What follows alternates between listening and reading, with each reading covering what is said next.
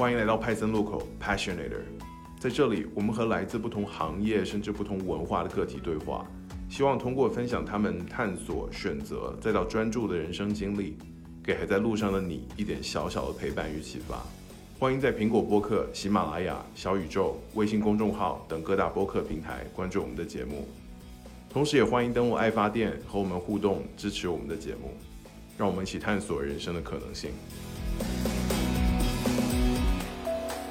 所以说，我会发现很多人有一种偏见，就会觉得德国的女生特别不好惹，她们在职场特别的刺儿，相比我们亚洲的女生来说，她们就更不好相处一点。我觉得这个其实是我值得学习的地方。男同事们可以去争抢，可以去提高自己的声量，那为什么女同事不可以？比如说来找我们做 podcast 采访或者找电视采访的人，啊，别人就要我上，我说能不能让我的 partner 上？他是德国人，他是母语，他能说得清楚。不不不，我们就要你，我因为你是女的，就会把这种话说到明面上，因为你是女的，我们需要一个女性的房东。确实，在德国也有一个这样的词，就叫 quota 好。可能有的时候，男同事之间可能就会开玩笑：“哎，你是靠自己的实力呀，还是因为团队里头真的是需要有一个一定比例的女性，你才能进入到这个团队？”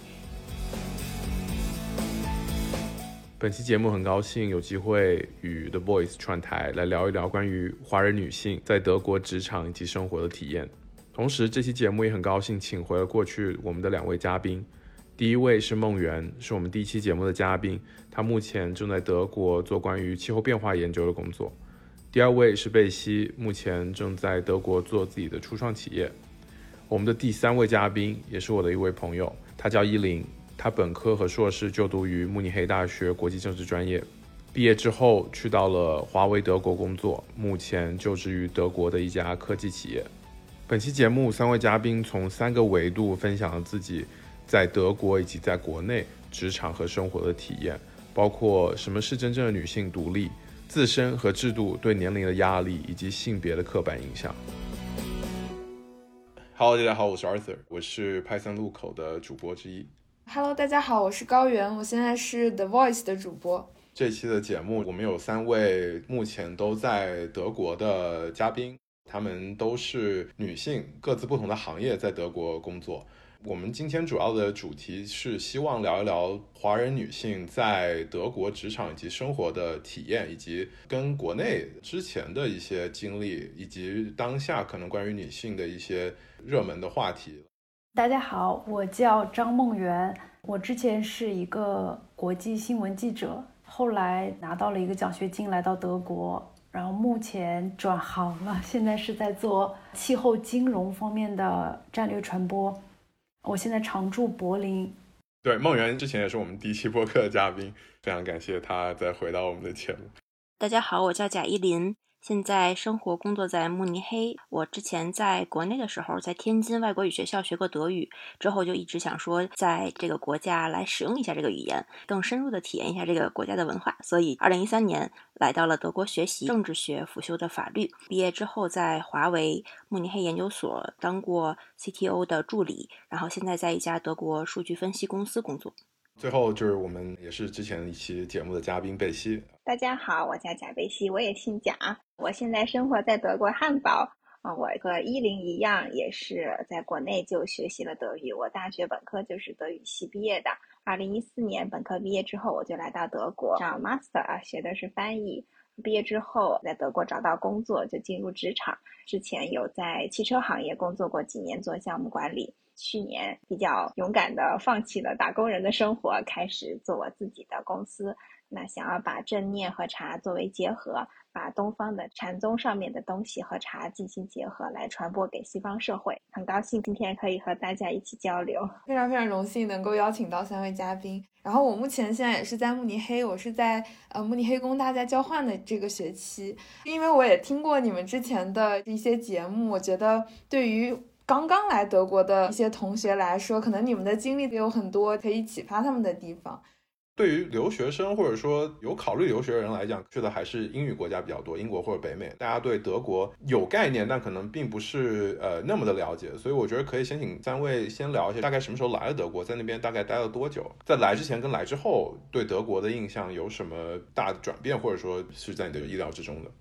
我跟另外两位嘉宾不太一样，我并不是德语科班出身，我当时在香港读书，但是学粤语非常难。我们学校正好有开设其他外语的课程，然后我就想尝试学一下德语。回北京工作之后就继续学德语，但是还是兴趣的阶段。阿 Sir 说的对，我身边的朋友同事其实大部分都是选择英语国家，选择德国。一方面是因为我大学时候可能比较喜欢文化、哲学这方面的东西，然后另一方面那段时间可能是中美矛盾的一个冲突的高峰期。当时选择美国，包括北美，其实已经不是一个很好的、很理智的一个选择，有点像往历史的车轮的那个车轮下走的感觉。所以说我当时就选择了来德国。呃，这个是一八年的事情，一九年奖学金结束，然后找工作一直待到现在，整个疫情期间都是在德国完成的。刚来的时候感觉像是一个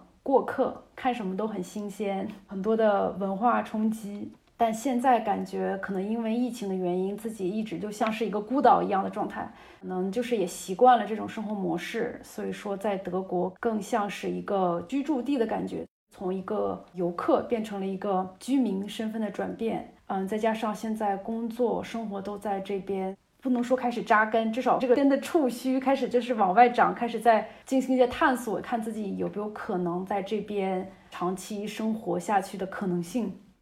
嗯，我是一三年八月来的，和德语的缘分呢始于二零零六年的那个夏天。小学毕业之后选了一个外语学校嘛，我记忆犹新。参加了入学考试之后，我们要在那个周末，就是两天之内要做出决定，是学德语、英语、西班牙语、法语或者是日语。然后当时也是听了我爸我妈的一个意见嘛，然后我们也参考了一个外国语学校的老师说啊，英语和德语他们是同一个语族语系的，应该挺像的。那个老师可能并不是自己学德语的，开始学习德语之后，发现他们和英语其实也不是很像，但挺难的。但是既然已经选了这条路呢，就要学六年。中学毕业之后呢，到了北二外，然后又是学习了两个学期的德语。这个时候呢，就像刚才说的，想在这个国家使用一下这个语言。我又觉得社会人文这方面是我比较感兴趣的一个话题。所以我就选择了政治学、国际关系，然后辅修了法律。上学期间主要的重心还是在学习这方面，然后可能会和当地的同学有一些交流。但是我也是到了现在才能感觉说是从游客或者是说留学的人，然后慢慢转变成了一个居民的那么一种身份吧。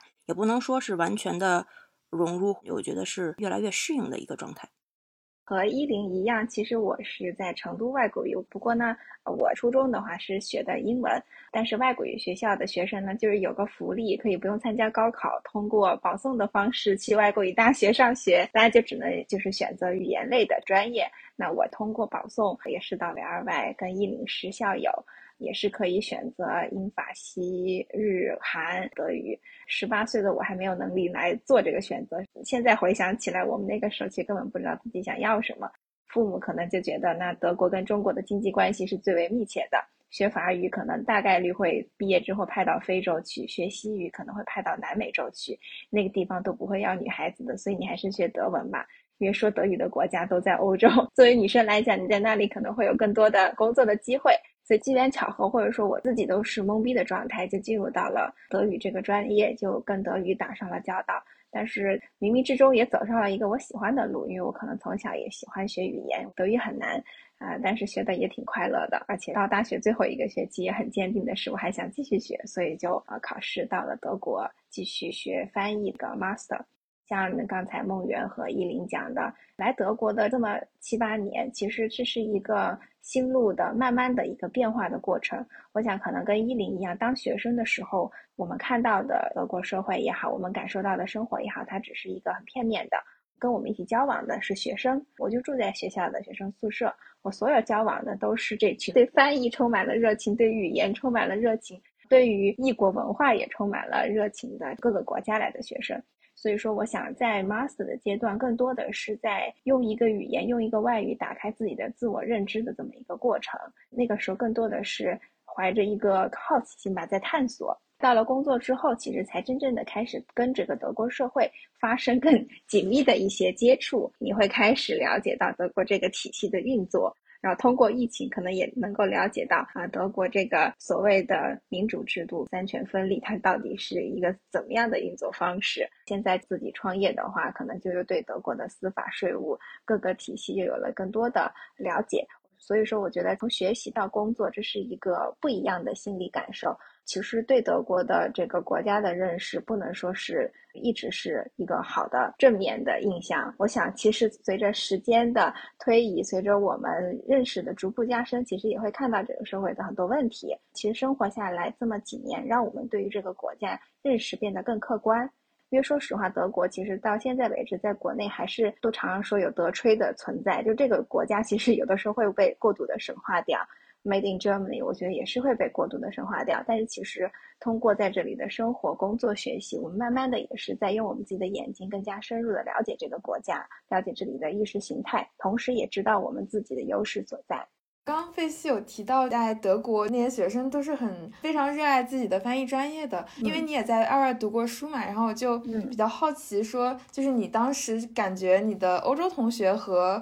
中国的学生有什么让你觉得印象比较深刻的一些区别吗？个体化的差异是很明显的，但是我们要真的是要把个体放到一个个的这个 group 里面哈，我们来做一个整体上的区别的话。中国学生整体来说，我们确实是最努力、最勤奋的那一群。然后，中国学生的思维方式，现在我回忆起来，我们更多的就是一种接收。相比于西方国家，就欧欧美的这种留学生，他们可能从小，呃，在小学、初中甚至高中，他们很多的教育方式其实是要自己探索式的学习。嗯，他们其实很早就会开始做这种所谓的。group on arbeit，就是这种 group group work，那大家要去针对一个问题去探讨、去调查、去提出自己的观点。那这个其实，在我们的教育里面是比较缺失的，呃，所以我明显能感觉到，就是说，其实我中国学生整体来讲，我们比较喜欢的是接收，然后死记硬背，所以也就 造成我们其实考试很厉害，但是其实我们可能在一些写论文方面呀，或者说是。在一些批判性思维上面，我们跟外国学生还是有一定的差距的。上学在国内和国外的一个区别就是，国内呢，呃，更多的是就是老师在讲台上讲，然后同学们在努力记笔记，然后或者在拍那个幻灯片的照片。在德国这边，它就是不仅有这种大课，它也有那种就是研讨课，大家做成那种马蹄形的那种形状，然后小组讨论。呃，德国学生呢，他就是比较敢于呃说出自己的观点，尽管可能跟老师的意见不是特别相符啊，但是他就可能就是不懂就问，或者是有质疑，他可能就比较敢于跟大家一起提出来讨论。然后我觉得这个是一个嗯主动性和这种嗯被动接收的一个区别。然后另外还有就是国内的话呢，嗯，我感觉就是同一个系的小伙伴，他们就是。见面的时间会很长，一是大家可能课表的话都是比较相似的，就是统一安排好的。呃，宿舍的话，大家可能也都会嗯有同同一个宿舍一起住啊，一起呃生活啊，就是呃生活频率都很统一的。然后这边呢，同一个系的同学呢，他可能也会选不同的。课程不同的这种小班的课程，然后呢，有的课程就是下了课之后，大家可能交流的机会也不是很多。当然，这也是看每个人的这个性格或者是呃兴趣啊，是否聊得来等一些个因素吧。这边的呃空间就是大家的距离感稍微多一些。我觉得可能除开大家来到德国之前和来到德国之后的一些经历，可能我们更想就是希望大家能够分享的，可能是关于呃女性的话题。作为一个男性，我只能从我的理解来展开。我印象比较深是从电视剧《三十而已》。到后来，在北美会有很多，比如说平权，或者说男女同酬，甚至特别在那些就是 big banks 里面会特别强调，他们会有一些什么 woman leadership 这种 workshop。但可能我我第一个我想问的是，对于你们三位来说，提到这个女性的话题，第一个想到的是什么？比如说，可能我在这儿看到三个维度，一个是女性独立，一个是自身对年龄的焦虑，以及德国制度上对女性的年龄的一些。不管是呃束缚还是呃鼓励，然后第三个可能就是性别的刻板印象。刚才贝西其实提到说，呃，你之前在思考外国语学校的出路的时候，你可能想到说，比如说去德国、去南美，可能对女生的接收程度有一定的限制。这是我想到的三个维度，但我不知道你们三位有什么其他自己比较关注的这个维度吗？我今年就马上要过三十岁生日，所以说我还是挺感慨的。我个人有个感觉，就是说，如果你是一个三十岁左右，甚至更偏上的女生的话，我觉得其实，在德国生活其实是感觉到更有安全感一些，而且你会觉得更平静和更舒心一点，就是你没有那么强的焦虑感和不安全感。去年的时候，我在找工作，我就在豆瓣的话题上看到有一个话题，可能是关于大家，呃，三十岁以上的女性，就是有没有在找工作的时候受到过什么刁难。然后我就看里面大家的那种很细节的经历，我就觉得特别的窒息。我也面试了一些德国这边的公司，但是没有一家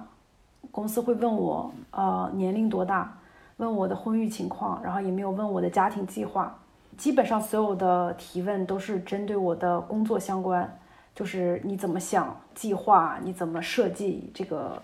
这个工作内容之类的东西。后来我查了一下。问这些婚育状况和年龄的问题，通通都是违法的，在德国，因为德国从二零零六年开始实行叫做《一般平等待遇法》，其中已经明文规定，雇主在发布招聘广告以及招聘的过程当中是不能进行包括性别在内的年龄还有种族等方面的歧视。也就是说，在招聘广告之中，你不能写啊，我们想招一个友善的年轻的女服务员。然后你也不得，呃，求职面试中询问女性求职者的未来的生呃生育计划，然后你就会对比一下，会发现国内很多同龄的女性求职者，她们就会遇到一个两难处境，因为你会发现，不管你是单身、婚育、有一娃、有两娃，然后呢，你就会面临各种各样的不同角度的刁难。我还看到有人分享，有一家中国的公司，他刚刚进德国，呃，一家电信公司。中国的面试官问他问题，请说一下你的缺点，为什么你的前男友要和你分手？再说三个你的优点，为什么你的现男友喜欢你？近几年你有没有结婚的打算？这家公司可能真的是刚刚进德国，就是如果是可以的话，我觉得这个求职者是可以去告这家中国公司违反了德国的反歧视法。这个可能是我比较关注的一面，因为我比较关注女性。在三十岁之后的求职，她的求职经历，还有她的求职的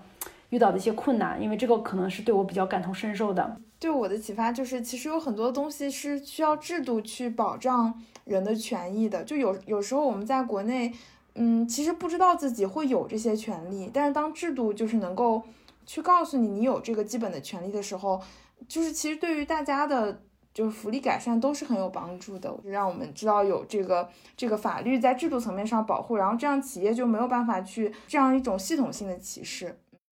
依林，对你来讲也是年龄吗？还是其他的一些关于女性话题对你来讲可能更感同身受？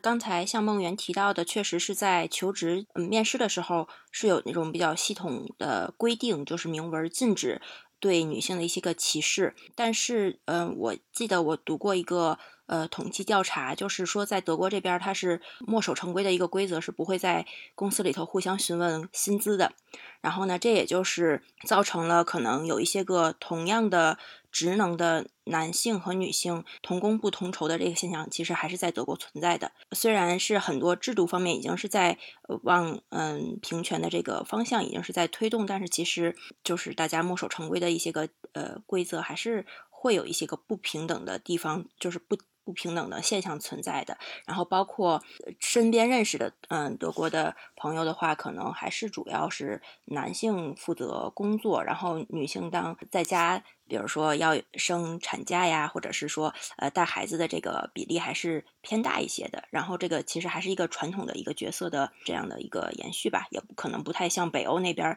嗯，比较盛行的那种奶爸这种现象，目前在德国身边经历的比较少。好的现象就是现在在求职的时候面试，这个是明文禁止去问他的生育情况，还有是否怀孕。我记得我在上学的时候，我们负责辅导求职的老师也有说，就算女性嗯在面试的时候就是得知怀孕，但是她如果要是被问到这个问题，她其实是有权是呃撒个谎的。如果她想竞争这个岗位的话，其实这个是允许的这个现象，因为本身是公司违法在先，然后他这个其实是保护自己权益的一种行为，这个是我记忆比较深刻的一点。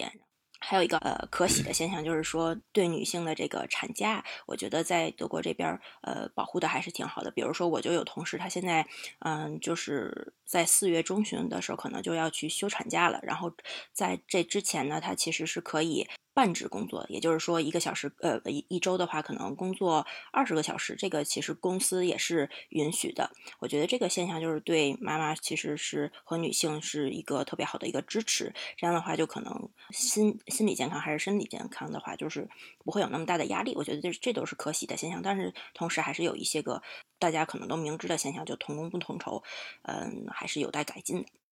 本本来我没有在国内有过工作的经历，所以说其实啊，刚才梦圆讲到的，比如说国内职场上面对于女性，尤其是三十岁已已婚未育的这种 女性的歧视，我当然自己没有亲身经历过，但是在我的同龄的朋友中，确实是一个很严重的问题。我有一个非常好的朋友在深圳工作，呃，生完第一个小孩的时候，他都没有办法去跳槽，尽管他已经受不了那个工作了。是因为啊，HR 会问你，那你什么时候要你的第二个小孩？其实，在一个 HR 的这个不成文的规定，就是已婚，然后有一个娃但还没有第二个娃的妈妈，我们不要，因为他还他可能来我公司之后，他就会生第二个娃。然后现在三胎放开了，这我不知道现在这这个不成文的规定是不是又从二变成三了。所以我想怎么讲呢？女性在职场上的生存，女性在工作和生活中的平衡，女所谓的男女平等，这其实是一个世界性的话题。就我们不能忽略，在国内很艰难，其实在德国也同样，就像依林讲的，也同样面对我们同工不同酬。尽管说我们面试的时候，呃，法律规定不能够有这个男女性别的歧视，不能有国籍的歧视。不能够问任何私人的问题，但是在执行层面上，其实招聘的人他如果需要考虑，他会考虑，只是他们不会把它明目的说出来，因为这个是法律法律禁止的。本身这个问题就是一个世界性的问题，啊，那我个人在德国工作或者生活的话，我会觉得就像梦圆讲的，我今年刚刚满三十岁，所以我会觉得，嗯，这样一个社会福利的制度吧，会让我们觉得更安心一点。因为，嗯，的确，这里有产假，而且是公司必须给你保留三年的岗位，一年，呃，国家会给你提供这个百分之七十你以前的工资作为你的产假的收入。你生了小孩之后，当然你也有奶粉费可以拿，政府的补助可以拿。从法律层面的保障，从整个对于雇员的保障上来说，德国。或者说整个西欧国家的确还是做的比较靠前的，但这不代表就好像这个路已经到尽头了，因为其实社会上还有还是仍然有很多很多的呼吁，比如说德国的女性平均就是比男性在同等职位的前提条件下，大概薪资要低百分之十五到二十左右，就这是一个很尴尬的问题。我因为我在汽车行业工作过几年。啊，我开会，我就是唯一一个女的。不得不说，我确实是在一个男人的世界工作了好几年。虽然说也靠这个性别的优势尝到了一些甜头，但是其实有的时候会觉得挺可惜的，因为的确有很多可能跟我年纪相仿的，或者说比我大几岁的，他们在有了小孩之后就回归家庭，他只能做半职的工作，半职他只能够相当于就是每周工作二十小时。这个对于一个。想要在职场上有一些追求的呃女性来讲，其实几乎就是你的职业 上面的上升通道，已经基本就宣布关闭了，你就你就是回归到家庭了。你的另外一半承担养家糊口的义务，你可能更多的承担的是家庭的责任。这个是我觉得没有办法找到一个答案的问题，只能说看每一个个体怎么样在这样的环境中去生存、去调整、去找到自己的平衡。这个可能有的时候不仅仅需要个人的努力，还需要。另一半的努力还需要外界很多的支持，所以我觉得这是一个很大的话题。嗯，我很同意，就是德国，嗯，它是一个榜样，但它也不是天堂，特别是在女性权益保护方面。其实我在刚来德国的时候，我也有很多的在性别话题方面的一些文化冲击。当然，社会它有进步和开放、先进的一方面，但是我发现其实德国社会可能因为宗教传统，其实是有一个非常非常传统的力量。比如说，我就发现在我身边有很多的朋友的母亲一辈子都是家庭主妇，这个我是在中国，至少是在北京朋友的圈子里面，我是从来没有听说过的。而且德国社会就像刚才贝西讲的，因为这边的爷爷奶奶是不帮带娃的，所以说带娃的压力肯定就是年轻的夫妻两个人。这个时候牺牲的一般都是女性。我也有认识的德国的情侣，生孩子之后，女生就是不得不去做出牺牲，放弃，比如说那份工作可能非常的刺激，有很多的出差呀，或者是到处飞，可以去呃参加会议这样子的机会。然后现在就不得不转成半职去做这种办公室行政方面的工作，而且德国社会其实它的在这种制度架构上还有漏洞，比如说这也是我一个文化冲击的方面，就是德国的税制，可能大家知道，就是如果你结婚了之后，呃，你可以选择两个组合，一个就是四四组合，还有一个叫三五组合，呃，四四组合也就是说。你们夫妻俩挣的钱其实差不多，都是普通的，就是打工族，所以说你们挣的差不多，你们的缴的税税制是一样的。但是还有一个组合，就是叫三五组合，适用于收入差距非常悬殊的夫妻。三级就是少缴税，五级是交重税。然后这种情况之下呢，一般是这个男方他用这个三级，然后五级一般就是半职甚至是家庭主妇。这个社会还是在用这个税收制度。把女方赶回家庭，然后这个制度，大家说现在的最大的这个政治的这个锅其实是基民盟。现在大家因为现在绿党上台了，现在绿党方面也有声音，就是想改革这个税制，因为这个听起来就是 感觉非常嗯上个世纪就非常基民盟的那种传统的那种啊价值观影响下的一个税制。所以说这也是为什么很多的德国人会选择结婚，就是因为。可能会觉得他们找到一个呃，在这个工作和这个经济实力上比较悬殊的另一半，然后这个男方可以拿到一个更好的一个税卡。然后我觉得这个是比较功利啊，就是嗯，但是可能在德国这边是很多人一个现实的选择。我之前其实有无意中了解到，一九七七年以前，如果一个女孩子她要想要外出工作，要么她需要她家里人的书面许可，要么她需要她的伴侣的书面许可。如果她的老公不同意她出外出工作，这个女生就不能够外出工作，她只能待在家里。这是法律，一九七七年才废除。也就是说，其实看来，其实女性的这种所谓的觉醒也好，或者说女性权利更多的这个解放也好，它它的历史也就才四十年，在西方也就才四十年、五十年左右。这么多的所谓的传统，或者说还现在还有迹可循，就是因为本身。也就是四十四四四五十年前，可能也就是我们的爷爷奶奶那一辈的德国老奶奶们，他们当时是没有这个机会选择我可以外出工作还是不能外出工作，他都没有自己可以选择的这个权利。他能不能外出工作是靠他的伴侣和他的父母来给他选择的。我觉得可能现在因为为什么又会有产生新的这种呃所谓的女性权利的问题，也就其实也是一个关键在于我们有了更多选择的权利。就我们可以选择家庭还是事业，就像就像梦圆刚才也说了，在你面对小孩的时候，你可能只能牺选择女方去牺牲掉自己的事业，那也是因为就是有了这个选择的机会，这个社会赋予了我们更多的选择的权利，但其实也就带来了更多新的问题和矛盾。所以说到这里，我就还挺佩服这个 von der Leyen 这个国防部长。她作为一个女性，她不仅有七个孩子，她还要承担政治角色，还要是担起国家的那么一个重任，就觉得还是挺值得佩服的。嗯，特别特别感谢刚刚三位的分享，我觉得对我也有特别的大的启发。之前我的印象里是德国是一个性别平等已经做的很领先的国家，但是我没有想到，就是其实也是只有这么短短的历史，而且现在的问题仍然存在。包括呃宗教方面的传统，还有税制方面的问题，然后还有一个问题，你们在职场，包括贝西是在创业嘛，可能面临的环境就更加复杂一些。你们在这个德国生活的经历当中，有没有就是遇到到一些和性别身份有关的一些压力呢？现在倒没有。可能因为也是职场新人，直接的角色上的压力可能还没有。我觉得可能到了管理层面，可能会面临到呃一个谈判桌上，或者是一个开会的这种管理层的这个会议上，圆桌上可能就只有一个女性。那当时就是她要面临的，我之前看过一个比较搞笑的一个片子吧，但是其实应该也挺写实的，就是。可能同样的一个决策，或者是同样的一个观点，德国的一个女性说出来呢，其其他的那个德国男性可能就是男性管理者，可能就当做笑话。但是同样的话呢，就是由一个男性的同事来说出来的话，大家可能就觉得啊，这个呃主意很好啊，或者是怎么样。我觉得这个就是侧面的，也是讽刺了可能现在管理层，呃，女性她可能会面临到的一个。呃，角色的或者是由于性别带来的一种压力，她要想让自己的想法得到落实的话，可能要冲破更多的枷锁，或者说冲破更多的这个压力呀，嗯，更多的挑战。我的体验也是在工作中没有遇到过，因为我是个女的就被 男的歧视的状况，或者说因为我是一个外国人就被歧视的状状况。就至少我个人而言，我在德国工作的这么这么几年，没有遇到过这种情况。我个人有个感觉，就是德国社会好像有一句谚语，大概意思就是说，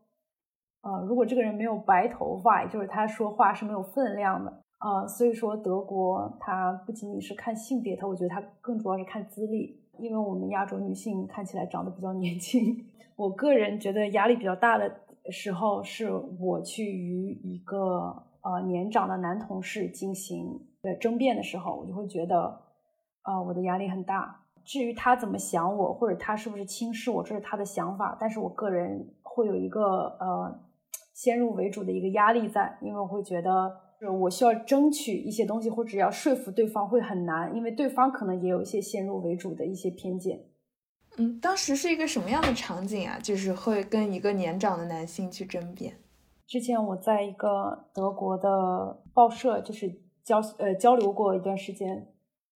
他们报道很多，比如说一些正经条线的，都是一些非常资深的一些编辑。有的时候就是你想去跟他们争论，说这个点你做的不对，或者这个是这个角度你做的不对，你会发现，就是德国社会让我觉得到目前为止，我就是我还很难去接受或处理的一个问题，就是我发现很多的同事，包括呃不仅是同事，就是各种各样德国社会我接触到的很多人，他们就是。有一种行为，英语叫做 passive aggressive。我发现德国人就是他们对这个的呃这个的表现就是登峰造极，就他们特别喜欢用这种方式来对一个他们不想应对的人。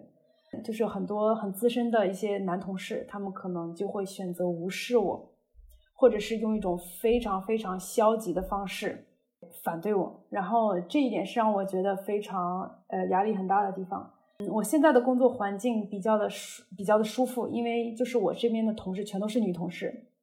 前两天我们讨论到一个点，大家比较诚心的觉得，就是我们这个小组里面女女主管，然后女同事的这个环境其实是非常啊舒适的一个环境，因为大家都会互相体谅、互相尊重。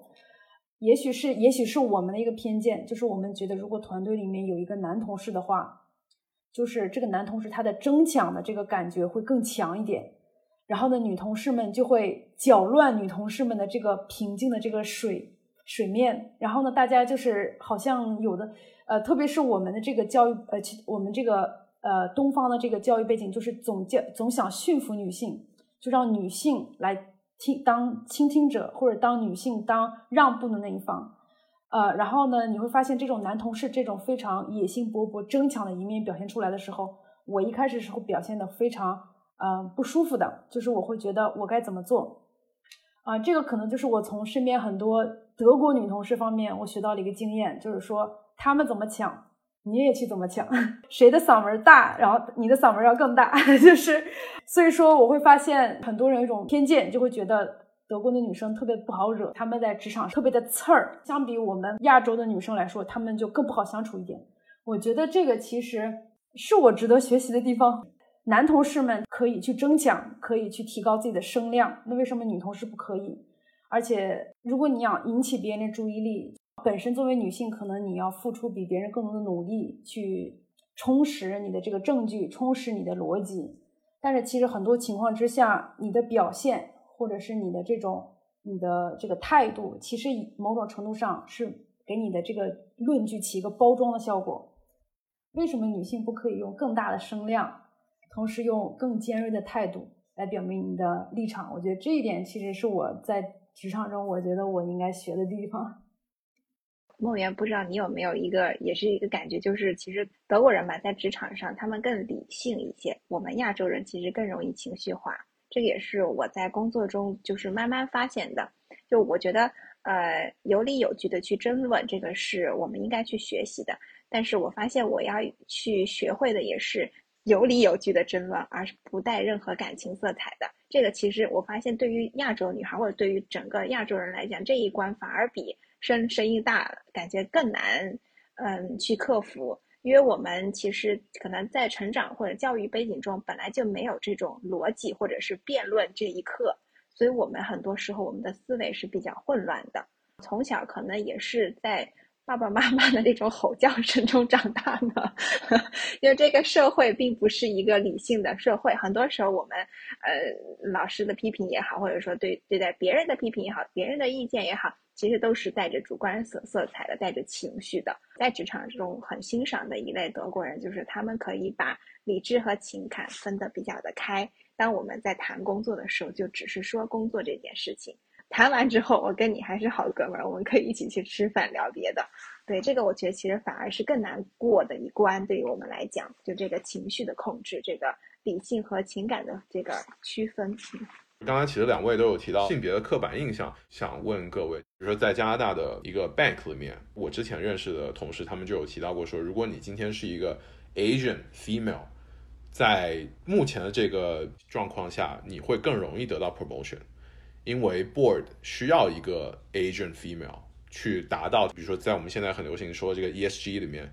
在公司治理的层面去去给自己的公司加分，所以他需要这么一个 Asian female。所以这个时候，可能作为一个亚裔的女性，在这个银行或者在这个公司里面，就更容易得到提升。我不知道你们在德国的经历和你们个人的看法，怎么看这样一种可能是，你你可以说它是一种 reverse 的刻板印象。这个制度的设计是为了保证它的 diversity，保证它的平权。但我不知道你们怎么看这样一种情况。确实，在德国也有一个这样的词，就叫 quota phone。可能有的时候，男同事之间可能就会开玩笑：“哎，你是靠自己的实力呀，还是因为团队里头真的是需要有一个一定比例的女性，你才能进入到这个团队？”嗯，我觉得这个其实一方面，它这个就是有一个比例来保证女性是可以参加到这个决策的这个团队里头。这个一方面是好事，但是另外一方面呢，其实。很多女性她是凭借自己的实力来进入团队的，但是有可能还是会有那样的刻板印象哦，是因为我们团队其实需要有一个女性来充数，就是打引号的充数，你才进来的。是在德国，我也是有听到过这样的现象，就是可能大家私底下也会这样开玩笑，但是还是希望随着时间的推动，就是更多的女性，嗯，就不用再去听到这样的这种玩笑，而是大家知道哦，都是凭实力进来的，而不是来充数的。这个也其实是德国或者整个西方对于男女平等这个事情上面我特别反感的一个东西，就我觉得这个政政客把口号实在喊得太响亮了，而且制定了很多类似于我们要让更多的女性参与决策，我们要啊让更多的女性在这个职场中发挥更多决策者的作用，但其实它的结果就让我们又陷入了被被被别人歧视的这个尴尬的境地。应该是德国现在规定的是在。DAX，呃，就是德国法兰克福证券交易所上市的公司，监事会成员的百分之二十必须是由女性来担任。就这个是，就这个职位宁可空着，也不能够让男人来当，只能是女性来充当监事会成员。还有包括很多大大公司，五百强企业都有啊。嗯，比如说可能哪一个管理层，我们百分之多少必须是女性这个呃管理者。最近两年，我的确是从很多的那个男性朋友的口中说出啊，那个人升职了，他就是因为这个呀，他现在对吧？德国政府这个号召，那他升职多快呀？他比男的升的还要容易，也有可能人家就是靠自己的实力上去的，但是因为这样的一个政策，其实反而又把我们推到了一个啊顺怎么讲呢？顺着这个政策，然后啊吃了一把韭菜，然后就上去了。其实我我自己其实让我就德国的这种政策让我个人感觉挺反感的啊，嗯，然后包括我现在自己可能做公司，因为德国也非常的对于女性创业者吧，有很多的激励奖励。然后我们作为一个女性的脸，还是个亚洲人的脸，又有移民背景的脸，就更容易被跳脱出来。所以我之前其实都遇到过，比如说来找我们做 podcast 的采访或者找电视采访的人，啊，别人就要我上，我说能不能让我的 partner 上？他是德国人，他是母语，他能说得清楚。不不不，我们就要你，我因为你是女的。就会把这种话说到明面上，因为你是女的，我们需要一个女性的方的，我们需要一个 female 方的。然后我就觉得，哎呀，不用这样。其实这样让我，我作为一个女孩，我听到是非常不舒服的啊。其实社会给了我们很多的所谓的呃机会也好，平等的机会也好，但是其实创造这些机会的同时，也给我们更多的生存上的困境，或者说也给了我们在证明自己的时候，反而让别人对我们有了一层有色的眼镜。嗯，对，这个已经不是平等了。我觉得他已经，他已经不是平等了。对，就希望随着时间，就是，嗯，不是在只是做这些表面功夫，比如说公司的企业宣传画，我们必须要，呃，各种肤色的人都要聚齐在一个画面里，或者是说，我们必须要有一个这样背景的人来帮我们拍一个什么宣传语啊，或者怎么样。现在这个阶段可能是是大家在极力的推动这个事，但是有一些个东西还是表面功夫，呃，希望还是说更深入人心，然后大家可能就潜移默化的就。这这很正常啊，就是管理层一半男性一半女性，或者无论是比例是多少，大家都是凭实力进入到这个管理团队，没有必要去特殊的去强调的一个事情。我觉得那才是真正的平权。前一段时间，德国新政府组阁，因为绿党本本身就是一个做女权主义出身非常有名的一个政党，然后他们当时想新政府的部长的女性比例达到一个数量。当时最争议的一个名额，其实是到了卫生部长这个职位，呃，可能他们三党当时提议的一个部长的人选是一个女性部长，但是其实，在德国，大家可能都知道，德国有很多的卫生方面的一些政界的 influencer，然后其中有个最有名的就是社民党的那个 Karl Lauterbach，所以说当时很多人就是众望所归，认为这个卫生部长一定是他当，然后结果当时可能。好像是绿党提议说，我们应该让一个女性来当卫生部长。正好我有一个呃医生朋友，他就是一个典型的中年白男。他听了这个事情之后非常生气，大家挞伐了一遍，就是刚才依林说的这个女性的这个 quota 的这个事情。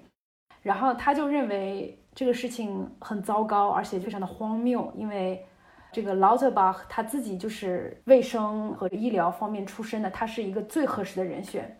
当然，劳特巴最后成为了卫生部长。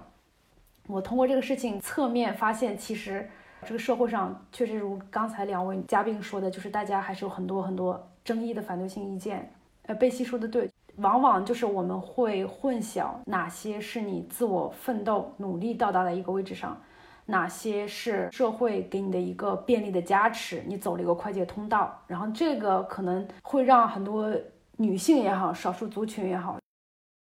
需要花出更多的时间来证明自己，嗯，包括现在 ESG 谈到的，就是董事会要加入女性的 quota，这个问题我觉得更复杂一点，因为这个问题不仅仅是一个性别问题，也是一个阶级问题。你说，假如某一位高层的眷属把他指命到这个董事会，同时与他竞争的另一位，比如说是从底层打拼上来的女性，这两个人让谁来进董事会，占据唯一的一个女性席位呢？所以这个问题是混杂了性别和阶层的一个问题，所以说我觉得这个事情会更复杂。当然，就是我作为一个少数族裔女性，就是我是支持社会向更先进和更开放的地方去运行运转。这个过程当中当然会存在一些问题，就是这个是我们可以进行修补的。前一段时间可能在网上大家也看到一个流传非常广的一张照片啊，莫恩会就是一些老总们的一个。午餐会还是什么的，然后结果那个照片里面全都是清一色的中年白男，然后呢，这张照片就在 Twitter 上引起了很多的转发，然后这张照片给人的观感真的是非常不好，这个观感会让你觉得，其实设立这样子的 quota，它有一很多很多的争议，很多的问题，但也许是解决这个照片中出现这样问题的一个最简单方式，我们。的确，社会需要更多支持女性的一些途径，比如说给予更多女性的一些公正的机会，一些相同的职业的晋升的机会。但是这个过程可能真的非常的漫长，而且在家庭和工作的来回的这种拉锯的过程当中，很多女性可能已经偏离了轨道，所以真是一个非常漫长的一个过程，才能鼓励女性进入董事会。所以我觉得就是这个方式简单粗暴有问题，但是呢，它原则上我觉得是对的。这个可能是我的一个想法，就是嗯，也许可能还有不周的地方。就出发点是好的，就是还有很多对要改进的地方。女生其实有时候自己的能力是很强的，但是很多女生自己会有一种那种 imposter syndrome，就是自己觉得自己的信心不太够，就即使自己能力到了那里了，她可能一百分得做到一百二十分才觉得自己合格了。比如说你在一个男性很多的这样一个环境里面，你天生的就会觉得有一点点那种 imposter syndrome，就是从你们个人的这个职场和创业的经历来说，会有这样的体验吗？前一段时间，英国的一个女同事，我们就是在那个 Slack 里面工作嘛，然后里面有一个频道，就是可能叫做社群，就是大家可以分享工作之外的很多的问题。这个英国的女同事就求助大家怎样去解决冒充者综合症，特别是当现在所有的工作都转为线上以后，你会发现同一个屏幕跟很多那种大咖交流，然后呢，你总会觉得我是不是说的不对，是不是说的不好，就这样子。其实这是我第一次听到这个词。这种感觉、心理状态我是很熟悉的，特别是当你涉及的领域，比如说可能是这种国际关系，满屋子都是那种老头儿，然后他们在那讨论那种国际局势，然后呢，你就发现自己很难插进去话，或者是话题跟金融相关，满屋子这种精灵，然后你会发现我是不是？懂得不多，他们怎么全都是讲一些术语，就跟打哑谜一样。这个问题就在我们的这个工作群里面引起了非常热烈的讨论，然后包括我们的很多男领导呢，也鼓励大家参与讨论，我们的 HR 也给大家提供支持。然后呢，我就看到有一个同事他分享了一个故事，我觉得挺触动的。他当时可能是在剑桥大学工作的时候，参加了一个冒充者综合症的一个会议。主持人她是一个女性，然后主持人让大家举手提问，她就说：“你有没有感受过你曾经有过这种啊冒名者综合症？”然后呢，基本上每个人都举了手。然后这时候他又问大家，举手的当中你们谁有学历，请继续举手。啊，基本上还是同样的人。然后呢，他又问你们当中多少人是有硕士学位，几乎还是同样多的人。然后这个时候呢，他又问多少人是有博士学位？这个时候可能有三分之二的人还保持举手。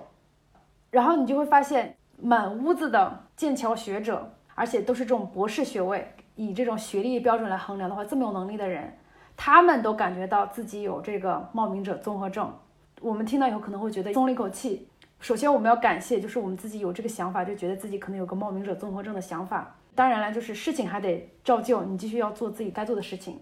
好，首先就是你应该把今天要做的事情做完，这个可能是解决你的这个冒名者综合症可能最实际的一个办法。是的，嗯，作为女性，这种冒充者综合症并不是这么多的情况，而是作为一个非德语母语者，这个是我经常体会到的一个情况。我之前在上学的时候，不是参加了他那个校级的模拟联合国的那个组织嘛？同学的话，就是不同科系有学医学的，有学法律的，当中也有就是英德都是双母语的这样的同学，就觉得他们很优秀。然后，嗯，时常会感觉到为什么 当时把我 也选到跟他们同一波，就是感觉他们特别能侃侃而谈，然后又是双语非常流利。嗯，后来就是接触下来，发现大家也都是很。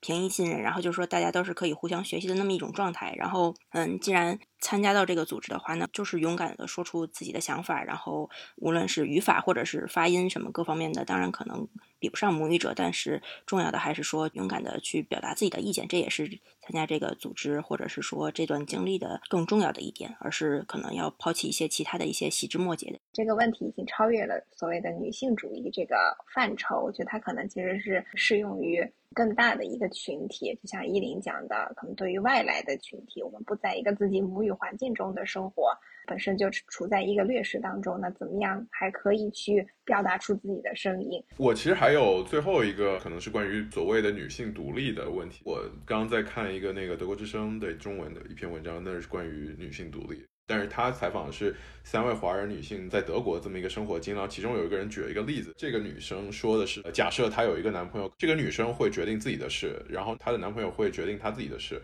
然后可能对于华人女性来说，她会决定自己的事，同时她也要决定男朋友一半的事。我觉得这个不是一个特别有代表性的例子。我想用这个引申出来的是，我想问三位说，对于你们来说，独立女性她的定义是什么？你们在德国观察到的，你们身边的同事或朋友有哪一个人给你的感觉是哦，她是独立的？我们三个应该都是独立的，嗯，也就是说，我们能够靠自己的能力，至少在这个陌生的国土，给自己一个工作，给自己一份生活，不会啊依靠任何人。我有这个能力，有一技之长，可以在这个社会继续生存下去。这个是经济上的独立，给我们的一个相当于生活的自主的选择的权利，还有包括精神的独立。我能够有这个头脑去面对生活中所有的问题，去解决可能会出现的困难和问题，这个其实也是一种独立，我们都做到了。嗯，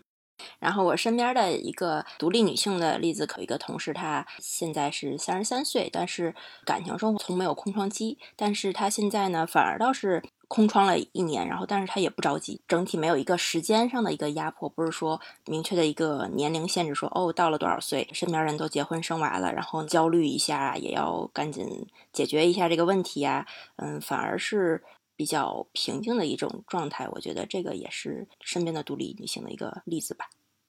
嗯，我另外想到一个问题，就是说，可能在心理独立方面，如果一个女性能很自豪的讨论自己的理想。自己想做什么，自己想去哪里，